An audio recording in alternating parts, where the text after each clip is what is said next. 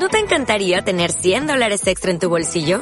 Haz que un experto bilingüe de TurboTax declare tus impuestos para el 31 de marzo y obtén 100 dólares de vuelta al instante.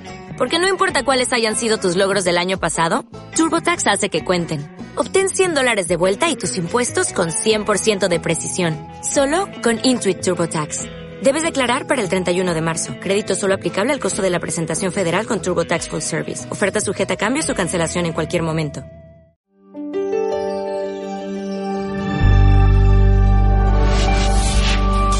Vivir feliz. Gloria a Dios. Bueno, tenemos una serie extraordinaria y nada menos que es el barro sobre la rueda del alfarero. Dios mío, qué tema, hermano.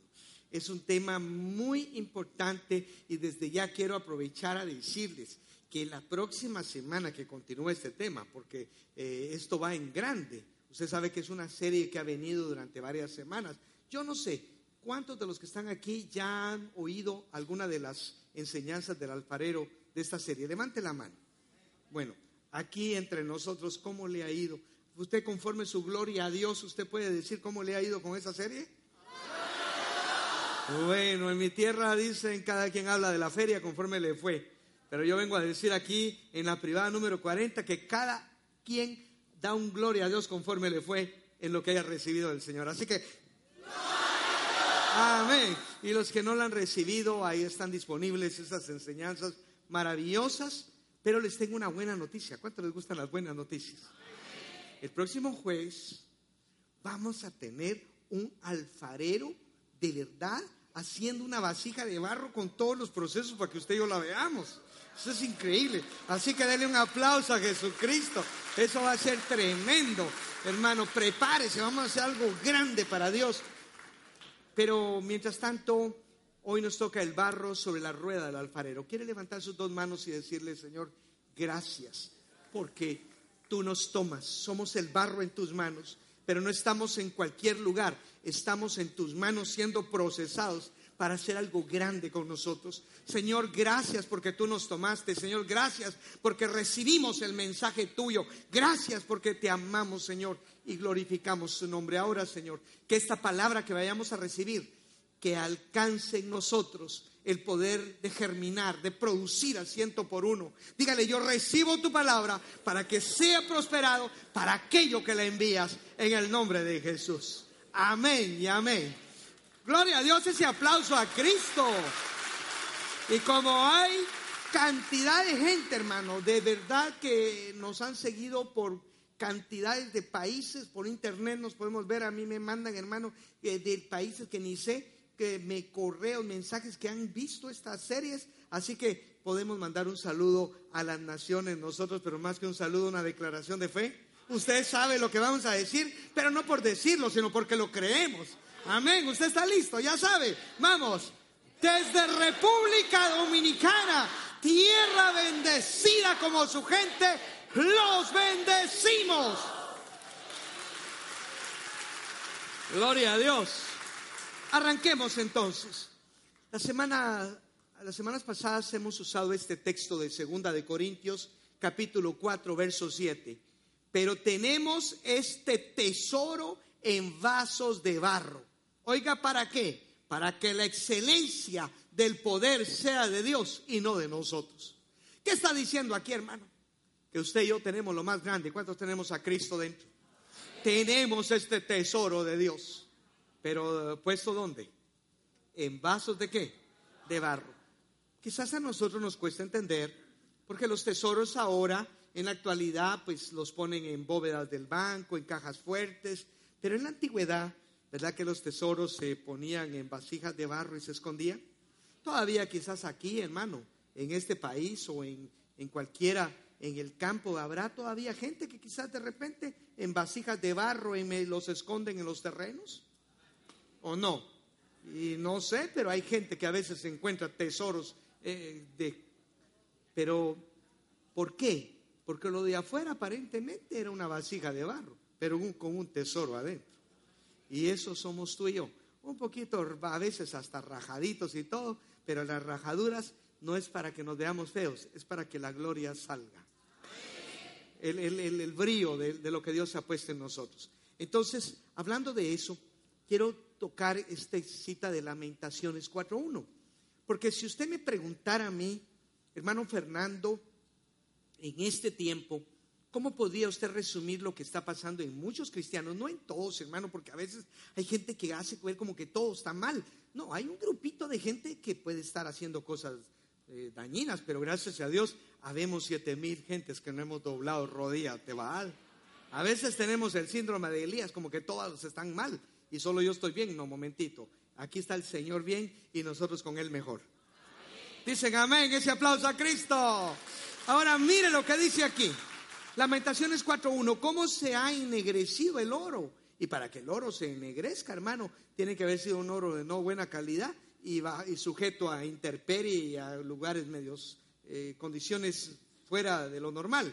¿Cómo se ha ennegrecido el oro? Cómo el buen oro ha perdido su brillo. Oiga, qué tremendo. Las piedras del santuario están esparcidas por las encrucijadas de todas las calles. ¿Qué te está diciendo aquí? Cosas de valor que perdieron su valor por estar botadas, por estar fuera del templo, por estar en lugares que ya no era su lugar y perdieron su valor. Y eso es lo que estamos viendo. ¿Cuánta gente que conoció o conoce al Señor en el mundo, hermano, perdiendo su brillo, perdiendo su valor, perdiendo lo que Dios ha puesto en nosotros? Pero ahora lea el verso 2. Mire lo que dice el verso 2. Pero los hijos de Sión, preciados y estimados más que el oro puro, como son tenidos por vasijas de barro, obra de manos del alfarero. ¿Qué está diciendo aquí, hermano?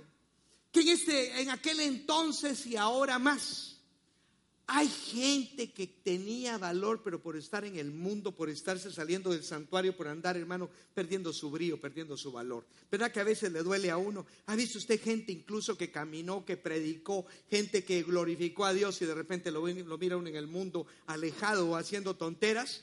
Ah, ¿Verdad que le duele a uno? ¿Verdad que uno los encuentra y aquel brillo, aquella cosa que se les miraba hermoso, ahora ya no se les mira por ningún lugar? Pero te está diciendo que los hijos de Sión somos preciados, estimamos más que el oro puro.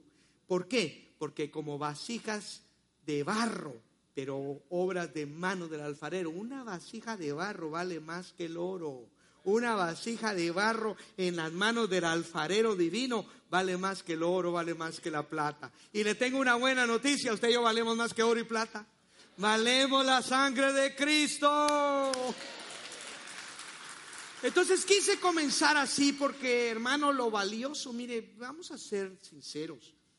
Usted sabe que, por ejemplo, para que uno vea la cadenita de oro, el anillo de oro, ¿usted sabe cuántas toneladas de piedra tuvieron que romperse y tierra remover para que saliera una onza de oro? ¿Usted sabe los procesos que lleva para una onza de oro llegar a ser oro así ya para usarse? ¿Usted sabe? Mire, Imagínense. Entonces, pero para, para basura, ¿lleva proceso la basura? ¿Apestosa lleva proceso? No. Entonces, ¿qué es lo que se procesa? Lo que vale. Volteate y dile a la par, si está siendo procesado es porque eres valioso. Y eso es lo primero que tenemos que partir. Ahora, usted y yo somos hijos de Sión, en manos del alfarero, vasijas valiosas más que el oro y más que el plata. Por eso yo le digo, hermano, yo lo bendigo como vasija de barro. Ahora, pasos para que el barro esté en la rueda del alfarero. Veíamos la semana pasada que lo primero es el campo del alfarero o campo de sangre. ¿Se recuerda de eso? Que, que, Jesús tuvo que comprar el campo donde iba a salir el barro, tú y yo, pero para era campo del alfarero, pero luego cuando hubo la traición y la muerte de Jesús se llamó Aceldama, que quiere decir campo de sangre. Entonces, hermano, yo te quiero decir, para que tú y yo fuéramos el barro que Él empleara, tuvo que comprarnos a precio de sangre. Voltéate y dile, tú eres demasiado valioso, demasiado valiosa. Según sea el sexo, dile, tú vales demasiado. Por eso es que el alfarero no desperdicia el barro. Y si aún Él comienza a hacernos y nos echamos a perder, en su mano vuelve y con ese mismo barro hace una vasija mejor. Él no tira el barro, Él lo recicla. Así que dele un aplauso al alfarero divino. recolección del barro. Vimos que para que primero comprar un barro no a precio cualquiera, sino a precio de sangre, luego la recolección del barro. El alfarero tiene que salir y buscar el barro. Lo tercero, hay que hacerlo polvo. Y yo le voy a hacer una pregunta, ¿ya cuánto nos gusta que nos hagan polvo? Vienen los terrones secos, hermano, mire, durísimos el barro para romperlo. mire, de verdad, eso es dificilísimo romperlo porque son durísimos. Estamos hablando del proceso antiguo, de la forma como se hacía la alfarería en la antigüedad. Entonces, tan, tan. ¿Por qué? Porque usted y yo fuimos hechos del polvo. Y para volvernos en Adán todos pecamos. En Adán todos morimos. Pero ¿cuántos saben que el postrer Adán nos vino, por ser Adán Cristo? Y entonces para rehacernos tiene que volvernos a hacer qué? Polvo. Así que volteate y dile al de la par, si te están haciendo polvo es porque te están haciendo de nuevo. Digan amén. Y lo primero que hace el Señor le hace polvo a uno sus conceptos, su orgullo, su autosuficiencia y yo no sé cuántas cosas, hermano, pero que nos hagan polvo pero no cualquier polvo, polvo en las manos del alfarero. ¿Por qué? Porque entonces todavía lo ponen al sol. Fíjese que se le tiene que quitar toda la humedad que traía, la antigua, porque si no se echa a perder las vasijas más caras, todavía habiéndolo hecho polvo, lo secan todavía, hasta que está hecho un polvo, polvo. Y entonces ya le echan el agua y comienza el agua bendita y el amasado. ¿Cuántos ya recibimos agua del cielo? el agua de su palabra, el agua de su espíritu. Y entonces comienza a amasarlo. Pero vimos que el barro más dócil y el barro más fácil no es el que se amasa solamente con las manos, sino que en la antigüedad también se amasaba con qué? Y todavía hay lugares donde el barro se amasa con los pies y se, se amasa con las manos. La característica del doble amasado, el de los pies y el de las manos, es que el barro que ha sido amasado de esas dos formas es más dócil. Y yo no sé a usted, hermano, pero por algo escribió el salmista, pusiste hombres que cabalgasen sobre nuestra cabeza. Pusiste hombres, ¿verdad que a veces a uno lo han, ha puesto gente que lo, aunque no digan amén, pero al final es porque ese barro va a ser más dócil. Y luego vimos que viene la etapa de ponerlo sobre la rueda. Ya la pelota de barro amasada, hermano, la ponen, imagínate que esta para la ponen aquí, miren, y comienzan a amasarlo. Y quiero insistir para los que nos están viendo, la próxima semana vamos a tener un alfarero en vivo y a todo color haciendo la alfarería aquí mismo, nosotros viéndola y, predicando la parte, una de las partes finales de este tema. Así que traiga invitados, jale gente, eso va a ser tremendo, porque vamos a tirar la red para la gloria de Dios. Ok, entonces ahora hablemos ya, nos toca del barro en la rueda del alfarero. ¿Sí? ¿Me está siguiendo? Y entonces Jeremías 18, verso 1 y 2, que fue la cita que utilizamos, vuelve a ser efectiva. Palabra de Jehová que vino a Jeremías diciendo, levántate y vete a casa del alfarero y allí te haré oír mis palabras. Yo solo quiero detener su atención un momento, porque lo primero es que la casa del alfarero representa este lugar. ¿Quién es el alfarero divino? ¿Y quiénes somos el barro? Pero no cualquier barro. Somos barro, pero en las manos del alfarero, comprado a precio de sangre. Pero entonces, hermano, esta es la casa del alfarero. Y en las alfarerías, yo no sé si usted ha ido, pero las alfarerías no son muy limpias, hermano. ¿Verdad que no? Las imágenes se están trabajando con barro, no son muy. Y a veces uno quisiera, hermano, encontrar gente intocable, gente intachable. Le voy a explicar. No es que seamos sucios, aquí no nos bañemos.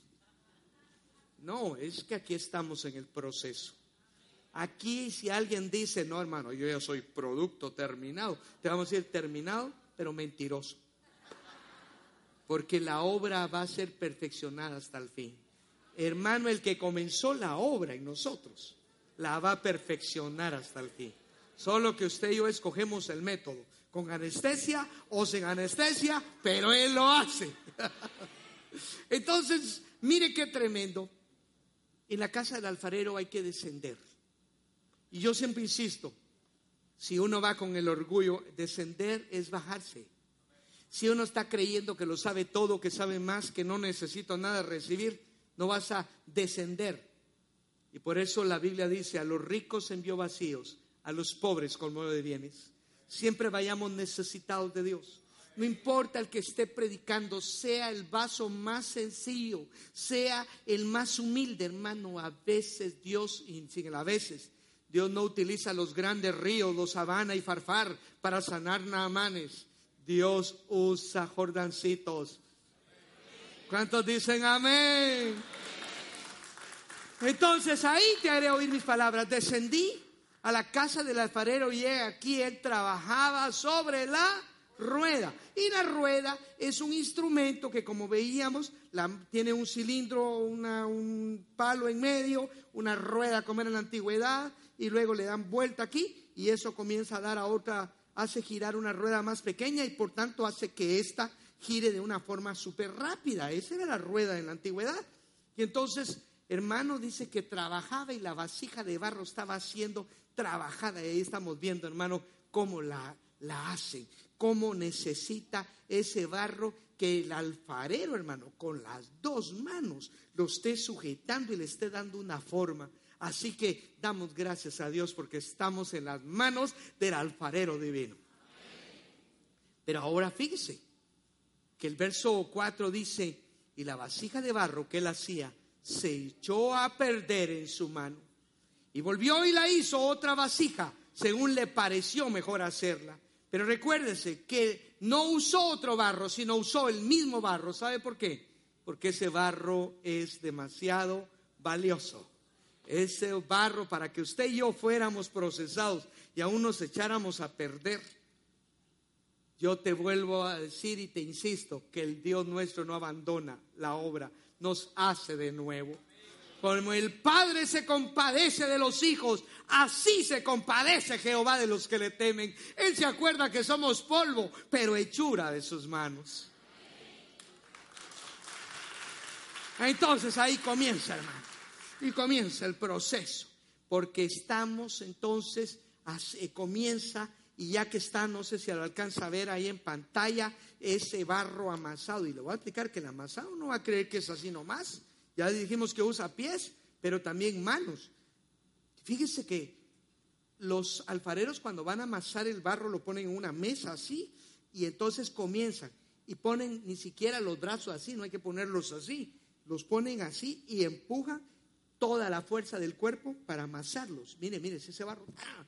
con una fuerza porque necesita ponerlo compacto, necesita que todo esté parejo, que no tenga una parte más húmeda ni otra parte más seca. ¿Y cuántos hemos visto que a veces en nuestra vida tenemos una parte húmeda que lloramos, pero otra que somos secos? Hay gente que llora por el dinero. Hay otros que lloran porque por, por sentimentales, porque se andan enamorando de cualquiera. Pero hay otros más secos que no lloran por nada. Y entonces necesitamos que nos amase para que esté parejo, porque si uno se amasa, una parte queda muy húmeda y otra parte queda muy seca. Y por eso necesita ese amasado profundo. Así que ya que está hecho, lo hacen la pelota, hermano, así, ta, ta, ta, y la agarran usted y la ponen así, ¡tum! Y entonces decíamos también el amasado con los pies, que usted lo está viendo ahí, pero entonces ahora Verso 5, entonces vino a mí palabra de Jehová diciendo, y eso es lo que me gusta, porque la Biblia lo que nos deja es que Dios quiso utilizar a una alfarería para darnos instrucciones a nosotros. ¿No podré yo hacer de vosotros como este alfarero, oh casa de Israel?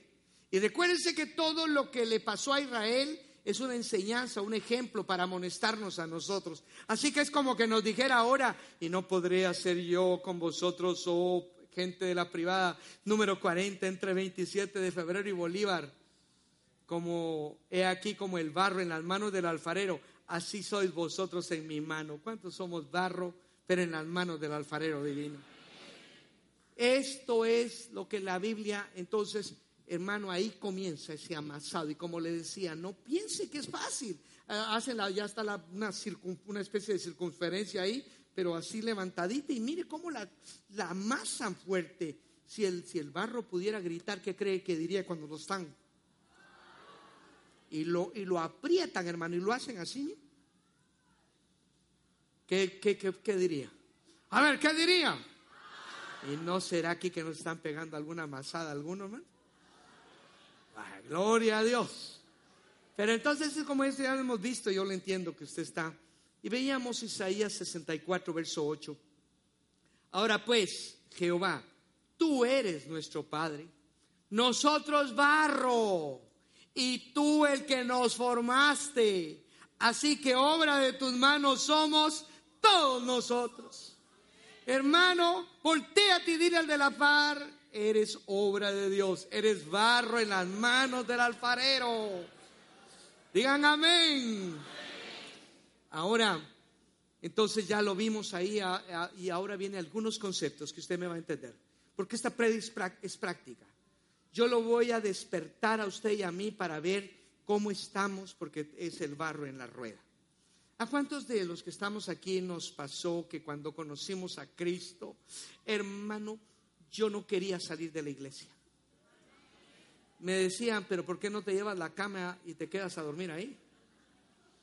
Y amén, tuve la bendición que cuando conocí a Cristo estaba de vacaciones y entonces olvídese, pero llegó, se acabaron las vacaciones, tanto de, de nivel educativo, porque estaba de vacaciones en la universidad, y estaba de vacaciones en el trabajo. Entonces, qué lindo esos días de vacaciones, hermano, y qué rico levantarme tarde con el Señor, acostarme tarde con el Señor. No, era el Señor todo y siempre ha sido. Pero Dios me sentía tan feliz y en el ambiente cristiano y todo, que yo estaba tan emocionado y tan lleno de amor que iba hasta los postes, quería abrazarlos. ¿Cuánto les pasó así? Pero resulta que llega el momento que uno tiene que ir a la universidad, al trabajo, y allá me encontraba unos compañeros y unos amigos más impíos, hermano y más malvados. Y yo entendí que lo que yo había sembrado cosechaba. Yo me burlaba de los cristianos, después se burlaron cuando supieron que yo era cristiano. Era parte de. Pero ¿por qué te digo esto? Yo le decía, ay Señor, yo como quisiera irme a un monte, allá en un lugar alto, y solo contigo. Pero como que allá arriba, y el Señor, sin ser dominicano, me hubiera hablado, pero como dominicano me hubiera dicho, y es fácil. Porque ahora me vas a entender porque el trabajo es en la rueda, es en el mundo. ¿Cuántos saben que este mundo gira? Y como que está girando más ahora, pero en el sentido de cambios. Y aquí le ha pasado a usted que de repente encuentre una gente linda que te dice un día, ay, qué lindo, Dios te bendiga, te amo. Y al otro día la luna. A ver, ¿alguien ha conocido así? ¿Y qué te? A ver, ¿alguien ha conocido así? Y uno, ya iba a abrazarlo y... A ver, ¿ha conocido gente así? Lo bendigo y Dios permita que no lo haya visto frente al espejo esta mañana. Entonces ahora debemos de saber esto. El alfarero experto no diseña la vasija en la rueda, sino primero en su mente. Y el alfarero divino, antes de hacernos aquí en la rueda, ¿dónde nos había hecho? En su mente, es decir, ya él sabía lo que tú y yo íbamos a hacer, la función, el diseño, para dónde nos iba a poner, para qué íbamos a servir. En otras palabras, el alfarero no anda inventando, el alfarero divino sabe tu propósito y para qué te mandó a esta tierra. ¿Cuántos dicen amén a eso? Pero es decir, él sabe la forma que le va a dar a esa cada vasija, para qué va a servir y en qué lugar se va a utilizar. Pero, ¿qué, es lo que pasa? Que muchos de nosotros, hermano, tenemos que entender que al igual que el barro, cuando lo pone en la rueda, ¿sabe cuál es la parte más difícil de ponerlo en la rueda? Es que él esté en el centro de la rueda. Lo más difícil para el alfarero es que aunque lo calcule y lo tire así, el barro comienza, hermano, a querer el jalar e irse para una orilla, porque como eso está dando vueltas, comienza a quererse irse para un lado. Y el alfarero, hermano, peleando con las dos manos, poniéndolo aquí, miren, empujándolo. Lo tiene que empujar hasta que lo pone en el centro. Porque no puede trabajar con ese barro si no está en el centro de la rueda. Ay, Dios mío, ¿y cuántos de nosotros hemos, hermano, que el Señor nos quiere centrar en su voluntad, en el lugar que quiere y uno quiere para su lado? El barro, cuando está siendo hecho polvo y luego se le da, se le agrega agua. Mire pues, ¿quién es el alfarero? ¿Y quiénes somos el barro? ¿Por qué lo dice tan tímido? ¿Quiénes somos el barro? El barro cuando está siendo hecho polvo y luego se le agrega agua, tiene mal olor, el cual solo desaparece de una forma total. Y óigame, entre más apestoso esté el barro, más materia orgánica tenía y más es de mejor calidad. De verdad, agarre, imagínese que era un lodo, eh, un barro que, que tenía aspectos putrefactos. ¿Qué color cree que tiene? Se acabaron los amenes. Entonces volteate y dile, el barro que el Señor toma es un barro de mal olor de pecado. Yo no sé, hermano, pero yo, yo debo haber sido uno de primera calidad en apestar, en pecado. Y nos agarra. Pero ¿cómo desaparece ese olor? Y ahora me va a entender. Cuando el barro es amasado, cuando lo mezclan, y cuando es moldeado, y puesto en el horno. Porque déjeme explicarle, solo déjeme que aquí hay un paso. Cuando él es amasado, después de que hasta la masa se deja un tiempo afuera, como le llaman orearse, como, como para que él eh, esté ahí un tiempo y comience a soltarse más y se apelmase más y después se usa. Pero entre ese proceso, el amasado, el, ese oreado, ese moldeado, y luego se le quita, ¿sabe cuándo se quita el olor total? cuando es puesto en el horno. Así que volteate y dile, ahora entiendes por qué los cristianos tenemos que pasar por horno. Un aplauso a Jesucristo. Nos cuesta entender por qué los amigos de Daniel, si le fueron fieles a Dios, fueron metidos en un horno siete veces calentado. ¿Y alguien ha pasado aquí alguna vez por un horno de prueba? ¿Alguien ha pasado por un horno de prueba? Ah, ah, no, hermano, yo nunca. Bueno, bueno. Como dirían por ahí, prepárate. Porque cuando usted y yo estudiemos las siguientes enseñanzas de el, el, acabado final de la vasija y el horneado de la misma, prepárese. Pero, pero es que eh, no es para dañar, es para bendecir.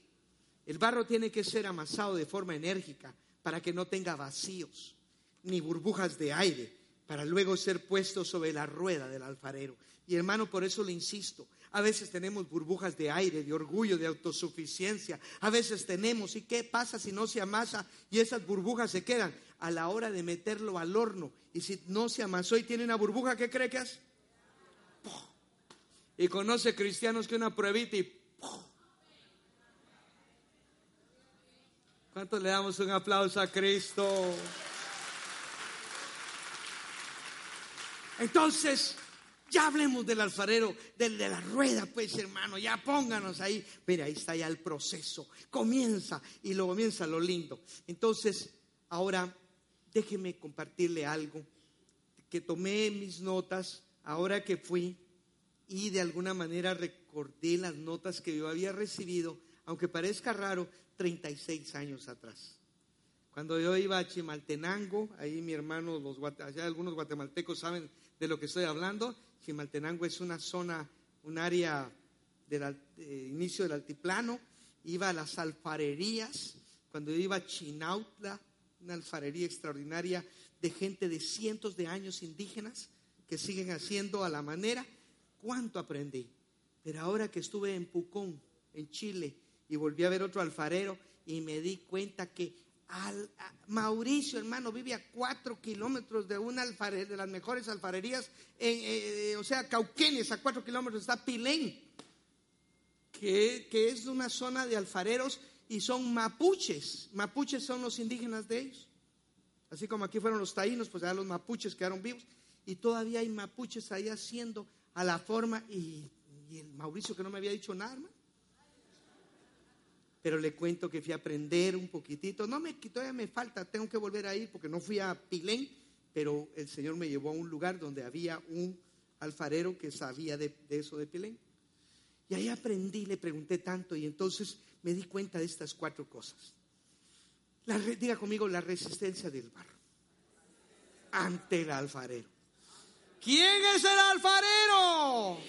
¿Y quiénes somos el barro?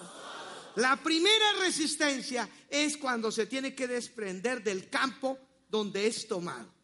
Acuérdense que en el caso de, hablamos que el campo tuvo que ser un campo de sangre, nos compró el aprecio de sangre, pero es que el barro está en algún lugar, hermano, y comienzan a abrir un agujero y comienzan a desprender los terrones o donde esté en el lugar del barro. ¿Y usted cree que se suelta fácil? Entonces la primera resistencia es cuando lo sacan a uno del lugar del mundo donde estaba. Yo no sé dónde estuviste tú, en qué parte del mundo estuviste, pero como que yo estaba en un lugar que el barro apestaba mucho. Orgullo, discoteca, nightclub, pecado y de todo. ¿A alguien lo sacaron de ahí? Habrá algunos aquí que lo sacaron de andar adorando a Can, al varón del cementerio, al que selló el resguardo, el no sé qué, el, no sé qué. ¿Habrá alguien aquí que lo sacaron de los juegos de azar?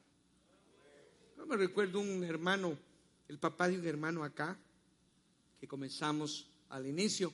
El papá tenía creo que como 45 años de jugar el mismo número de lotería. ¿Y sabe qué era lo tremendo? Que nunca se la ganó. Y le hicimos la cuenta cuánto había gastado en 45 años. Hermano, si él hubiera guardado ese hombre, hubiera sido adinerado. ¿Cuántos me están siguiendo? Y no habrá gente aquí, hermano, que su quiniela, su palé, y ahí te sacó Dios porque tu confianza estaba en eso. Y, lo tremendo es que si es tan fácil para hacerse ricos, ¿por qué no compran los dueños o los que están al frente y se hacen ricos ellos? Eso está como cuando yo fui a Las Vegas, Nevada. Yo fui a Las Vegas, Nevada, pero a predicar a Cristo. Las Vegas, Nevada es una ciudad de juego, hermano, de juego. 24 horas de casinos y de todo. Ahí, hasta en el baño están las maquinitas. Entonces, eh, pero yo fui a predicar a Jesús, me invitó un pastor. Y entonces cuando yo llegué, él me fue a buscar al aeropuerto y el pastor me recibe con, una, con unos hermanos y me dicen, bienvenido, hermano Fernandito. Así me decían antes. Bienvenido, hermano Fernandito. Bienvenido a la ciudad de los perdedores. Yo me quedo viendo y digo, ¿será que oí bien? Sí, hermano, bienvenido a la ciudad de los perdedores. yo le iba a decir, hermano, no seas negativo, estar diciendo perdedor. Y me dijo, sí, de los perdedores, mire todo esto. Si no hubiera gente tonta que viniera a perder dinero, no estaría toda esta opulencia. ¿Cuántos dicen amén? Yo vengo a decirte que a veces, hermano, puedes estar pegado a una maquinita, pegado a otra.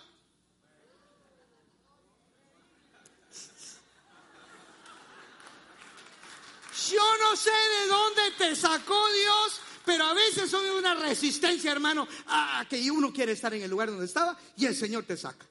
A ver, ¿a cuánto ya nos sacó de ahí? Ah, eh, segunda resistencia, a perder la forma cuando está siendo hecho polvo. Porque en los terrenos y pa, pa, y uno viene seco y todo orgulloso y le tienen que hacer polvo a su orgullo, su, boca, su, su, autosuficiencia. ¿Verdad que él quisiera tener su forma antigua? Pero si se queda así el terrón rajado, ¿usted cree que podría ser vasija de barro valiosa? La tercera resistencia es ser amasado para perder los vacíos. Y como le decía, tiene que se resiste a ser amasado y se resiste para que haya toda la humedad completa en la masa. Y se resiste, hermano. Y hay áreas que uno no quiere. Hay mensajes que uno dice amén y hay otros que no le gustan. Hay mensajes que le gustan a uno. Aleluya. Quizás aquí alguien dirá, a mí los mensajes que me gustan es que el Señor me va a prosperar y me va a abundar y sobreabundar. Y de repente viene un mensaje y te dice, ¿quieres la prosperidad? Honra a tu padre y a tu madre. Y es fácil. ¿Me estás siguiendo? Y luego, en la cuarta resistencia, a estar en el centro de la rueda. Le tengo una noticia.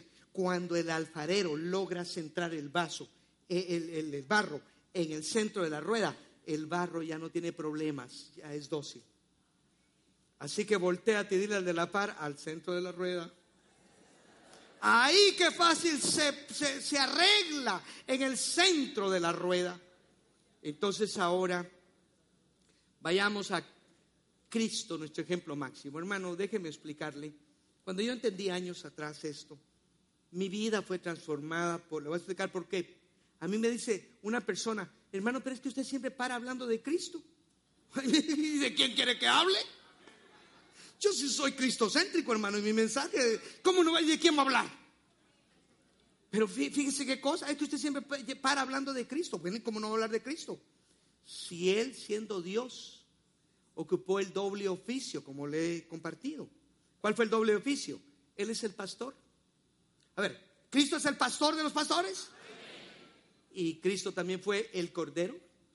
Entonces, el pastor fue el cordero. El sembrador fue el grano de trigo, la semilla que cayó a tierra para morir, para llevar fruto. Doble oficio. Pero también Él fue el doble oficio, el alfarero divino que nos hace, pero también Él fue la vasija que tuvo que ser deshecha para que usted y yo fuéramos reconstruidos. Denle un aplauso a Jesucristo. Y entonces, que ver cómo, cómo en el caso de Cristo tuvo que pasar esos cuatro procesos. Tuvo que pasar el proceso del desprendimiento de su campo. Tuvo que pasar los cuatro procesos, solo que en el caso de Cristo no se resistió, sino voluntariamente lo hizo. Mire, Mateo 2.13, voy rapidito, porque es que esta enseñanza la tenía de años y no sé por qué no la había compartido. Mateo 2.13 dice, después que partieron ellos, he aquí un ángel del Señor apareció en sueños a José y dijo, eso es cuando José y María estaban, había nacido Jesús y Herodes quería matar al niño, ¿se recuerdan? Y entonces le dijo, levántate, toma al niño y a su madre y huye a Egipto Permanece allá hasta que yo te diga, porque acontecerá que Herodes buscará al niño para qué. Ok, ¿dónde nació Jesús? En Belén de Judá. ¿Cuál fue el campo donde nació él? Belén de Judá. Pero por la persecución de Herodes tuvo que ser sacado de ese campo y huir a Egipto. Y usted sabe que ellos se fueron a la tierra de Nazaret. Cuando uno ve, hermano, Nazaret son unas montañas lejos, precisamente allá escondidos, esperando para que se cumpliera la profecía de Egipto. Fue llamado mi hijo porque era región de Egipto esa. Y él despertando, tomó de noche al niño y a su madre y se fue a Egipto. Y estuvo allí hasta la muerte de Herodes, para que se cumpliese lo que dijo el Señor por medio del profeta cuando dijo, de Egipto llamé que. Entonces la primera yo le hago una pregunta. ¿Nació en Belén de Judá Jesús, sí o no? Y fue sacado o quitado de ahí, sí o no? Entonces, déjame explicarte que ahí estamos ya en la primera, pero tenía que pasar todas las etapas. Ya cuando era grande, él creció en Nazaret, por eso le llamaban Nazareo. Cuando Jesús oyó que Juan estaba preso, volvió a Galilea, Galilea de los gentiles y dejando Nazaret, diga conmigo, dejando Nazaret, vino y habitó en Capernaum. Tengo una pregunta, ¿dónde creció Jesús entonces? No, pero ¿dónde creció? En Nazaret, por eso le llamaban Nazareo, que no tiene que ver nada con el voto de los nazareos del Antiguo Testamento, que se dejaban crecer el pelo.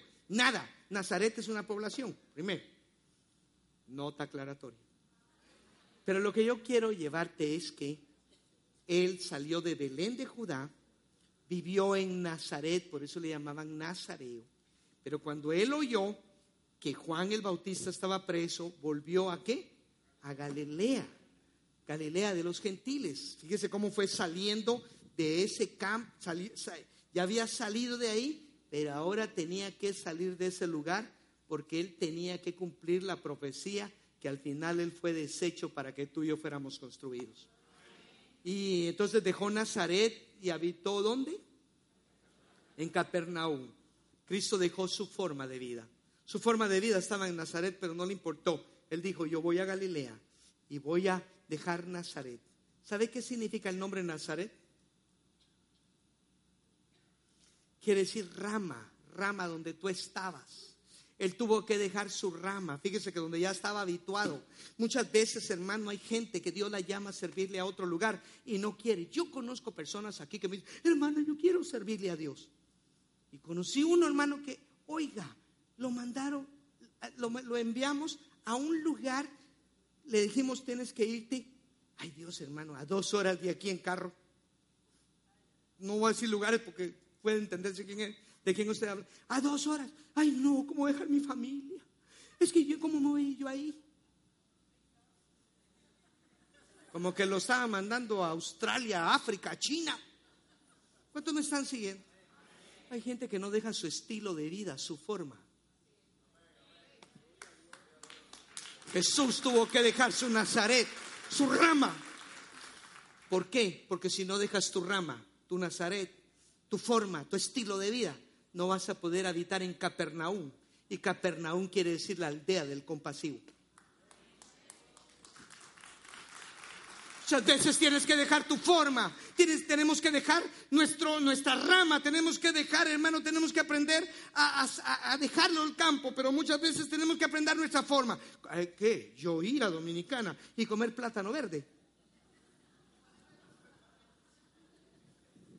Me fascina el plátano verde. Si usted me quiere agradar a mí, invíteme y póngame guineitos cocidos verdes. Amén. Es algo barato. Berenjena. Solo cruda, no me gusta. ¿Me, está entendiendo? Ay, pero ¿cómo voy a ir yo a comer eso? Hermano, yo conozco gente que no deja su lugar ni deja su forma de vida. ¿Hay aire acondicionado a donde me van a mandar? ¿Cuánto me van a pagar? Volteate y dile el más grande dejó Nazaret. Porque hasta que no se deja el estilo de uno y no está dispuesto uno a ir. Y te quiero decir que uno es bendecido cuando va a un lugar. Digan amén. Ahí es cuando te entra el Capernaum. Y quiere decir aldea del compasivo. Y usted quiere ver los milagros de Jesús, cómo, qué era lo que movían a Jesús, qué era, cuál era el ingrediente básico. La fe, pero la compasión. Porque también dice, y viendo Jesús tuvo compasión de la multitud, porque los vio como ovejas sin pastor. Mire, cada vez que Jesús tenía compasión, hacía un milagro. Porque no, si no tienes compasión, no va a haber pasión. Porque si no hay pasión, no hay compasión. Y si no hay compasión, no hay pasión.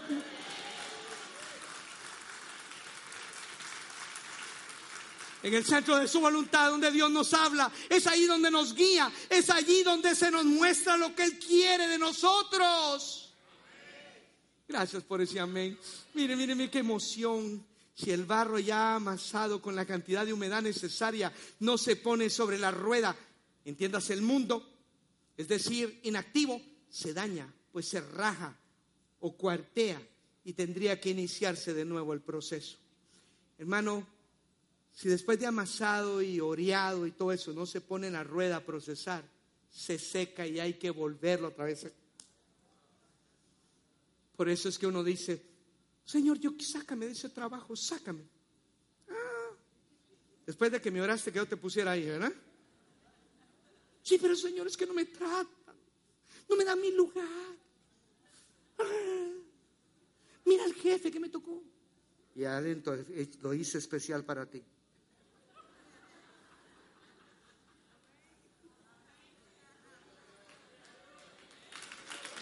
Y uno dice, pues me voy de ahí. Está bien, vete.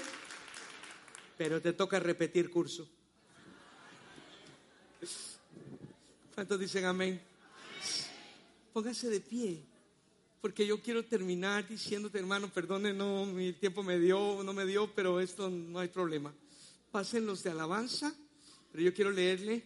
Muchos de nosotros quisiéramos que el alfarero divino nos sacara de nuestro diario vivir, mas nos secaríamos y echaríamos a perder lo que Él ya ha hecho con nosotros. Fíjese, hermano, que, que yo agradezco a Dios por, por el pastor y apóstol que yo tuve porque me recuerdo que cuando ya conocí a Jesús, ah, estaba en la universidad, el trabajo y todo, y llegó un momento que yo dije, ay, no, ya no, ya no. Son tercer año de universidad, me faltan todavía dos y la tesis. Todo. No, ya salgo de la universidad. No, ya no quiero. ¿Para qué administración de empresas? No, mejor ya no. Ya, ya viene Cristo, mejor le sirvo. Pero yo aprendí algo desde el principio, chiquitito pero no tonto mis decisiones más importantes, consultárselas a Dios, hablárselas a mis padres, porque los padres los puso Dios por profetas, consultarle a mi mamá y a mi papá, pero en este caso también mi pastor, mi autoridad espiritual. Y fui con el hermano Otto y le dije, hermano Otto, fíjese que yo quiero dejar la universidad. Sí, ¿por qué? Hermano Otto era muy... ¿Y por qué? Sí, era muy era un tremendo hombre de Dios, hermano mío. Wow. ¿Y por qué? Se habla, ¿y por qué? Ay, hermano, es que no tengo tiempo. Imagínense, yo trabajo, entro a las 7 de la mañana a trabajar, salgo a las cuatro y media, entro a las cinco y media a la universidad, salgo a las diez y media de la noche. Y entonces ya no tengo ni tiempo de venir a la iglesia y no tengo tiempo y, que no sé qué. ¿Cuánto tiempo duermes? tantas horas. ¿Cuánto tiempo trabajas? ¿Cuánto tiempo universidad? Tanto. Y entonces me hizo que de 24 horas y más lo que yo dormía. Y las otras horas que te quedan, ¿qué haces? Cuando tú le seas fiel en las horas que te quedan, entonces pide tiempo completo. No, hermano, yo, ¿para qué? Cabeza en el cielo, pies en la tierra. Porque eso te va a servir un día y te vas a parar y vas a poder predicar en auditorium, porque hay gente a la manera de Pedro, que Dios la utiliza para predicarle a un grupo, pero a la manera de Pablo para predicarle a otros. Todos tienen que oír.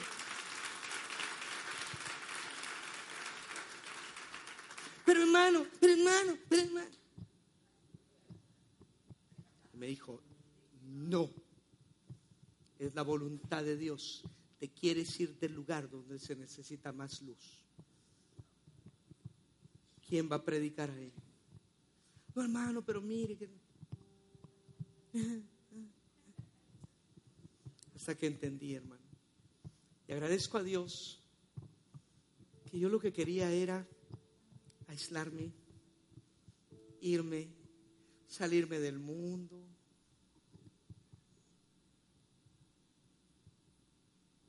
Y si el alfaré, si el barro ya procesado, ya ha hecho oreado, pues, no lo pones en la rueda, ¿qué pasa? Necesitaba instrumentos, necesitaba todavía y necesito mucho. Porque yo no he terminado. No pretendo haberlo terminado todo, pero prosigo tras la meta del soberano llamamiento. Quiero que mire por favor la pantalla. El alfarero a la porción de barro le echa unas gotas de agua luego introduce sus pulgares dentro de la misma. Pudiéramos, ¿sabes, alfarero divino? No lo puedo creer. Wow, son virtuosos.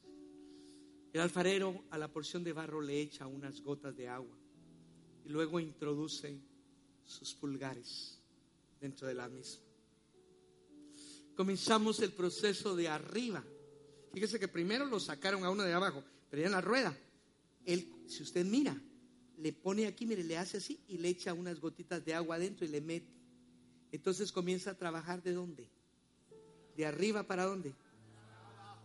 Primero cuando nos trajeron fue de abajo para este lugar, pero luego comienzan a tratar arriba.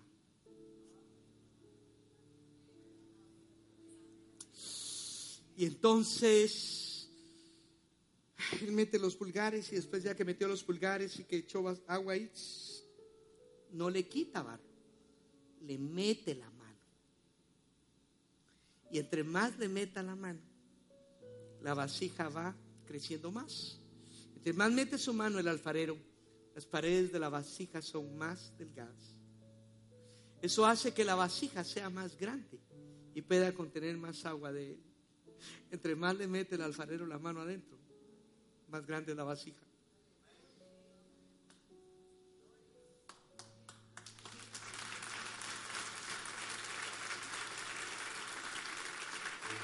Quiero terminar hasta ahí, porque hay tanta enseñanza, pero es aquí adentro donde Dios está tratando, No donde la gente te mira, no donde la gente te critica, no, no, no. El alfarero nuestro. Pero cuando Él mete su mano, ni siquiera es para quitar barro, no lo quita, sino ese mismo barro lo va adelgazando. Y entre más mete su mano, más ancha y más grande es la vasija, porque se va poniendo las paredes más delgadas. Y por eso es que nos cuesta entender que entre más esté trabajando dentro de nosotros, Él está haciendo una vasija más grande en ti. Yo quiero que levantes tus manos y quiero invitar a las vasijas que entendieron que el oro está perdiendo su brillo, las piedras preciosas del santuario botadas afuera, pero los hijos de Sión, los que amamos a Dios, los que reconocemos la alabanza, la adoración a Él como Rey, porque somos vasijas de barro. En las manos del alfarero valemos más que oro y que plata. Cuando Él te hace una vasija, Él pone un tesoro dentro de ti. Yo quiero que venga el que sienta que Dios está poniendo su mano dentro. Y yo te voy a explicar qué es cuando tú pases. Venga, porque vamos a cantar ahora y terminamos. Yo por eso quise terminar ahora, estamos en un buen tiempo. Pero por favor, solo someta su voluntad a Dios.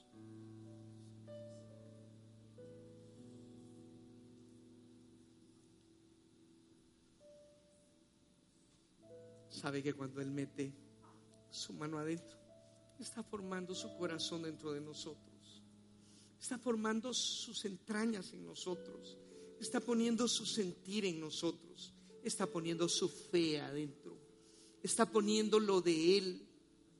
Entre más quite lo nuestro, más cabe lo de Él. Entre más está metiendo su mano en ti, el alfarero sabe hasta dónde. Pero fíjese que no solo mete la mano esta, sino con la otra empuja del otro lado para que vaya formándose. Yo quiero que levantes tus manos. Quizás el próximo jueves me vas a entender mejor cuando veas en lo natural a un alfarero. Pero en el nombre de Jesús. Dile, yo no soy cualquier cosa. Soy barro, pero en tus manos. Y ahora entiendo por qué has tenido que amasarme. Por qué has tenido que ponerme a secar a la sombra, a orearme. ¿Por qué me has separado momentos y me he sentido solo? Porque en ese momento, ese barro amasado, oreado, eh, está agarrando una consistencia y hace una arcilla, un barro de mejor calidad. Pero ahora entiendes, el barro en lo natural trae un olor de pestilencia. Y nosotros en Adán todos pecamos y traíamos un olor a muerte, porque en Adán todos pecamos, en Adán todos morimos. Pero el postrer Adán, el alfarero divino, Cristo nos toma y comienza a moldearnos y a quitarnos el olor de muerte y a poner el olor de vida para los que se salvan y el horno es lo que quita totalmente el olor apestoso del barro. Si usted agarra una vasija de barro después de haber sido horneada, ya no apesta, ya no huele. Levanta sus manos, porque aquí hay gente que ahora Dios la trajo a decir, ¿sabes por qué te traje?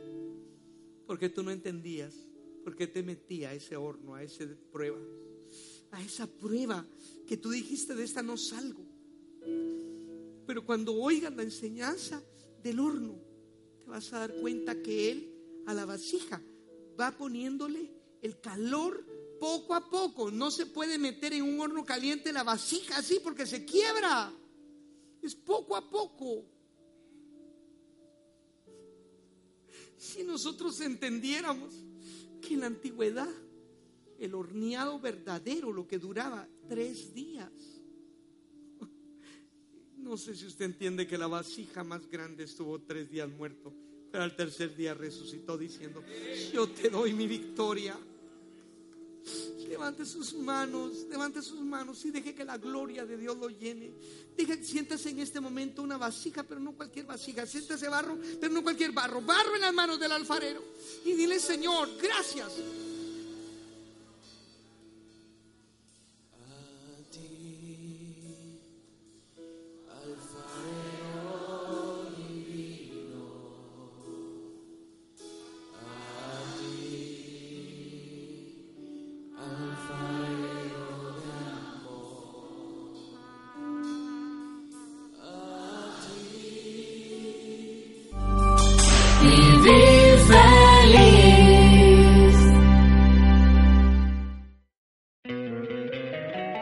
Encantaría tener 100 dólares extra en tu bolsillo? Haz que un experto bilingüe de TurboTax declare tus impuestos para el 31 de marzo y obtén 100 dólares de vuelta al instante. Porque no importa cuáles hayan sido tus logros del año pasado, TurboTax hace que cuenten. Obtén 100 dólares de vuelta y tus impuestos con 100% de precisión. Solo con Intuit TurboTax. Debes declarar para el 31 de marzo. Crédito solo aplicable al costo de la presentación federal con TurboTax Full Service. Oferta sujeta a cambios o cancelación en cualquier momento.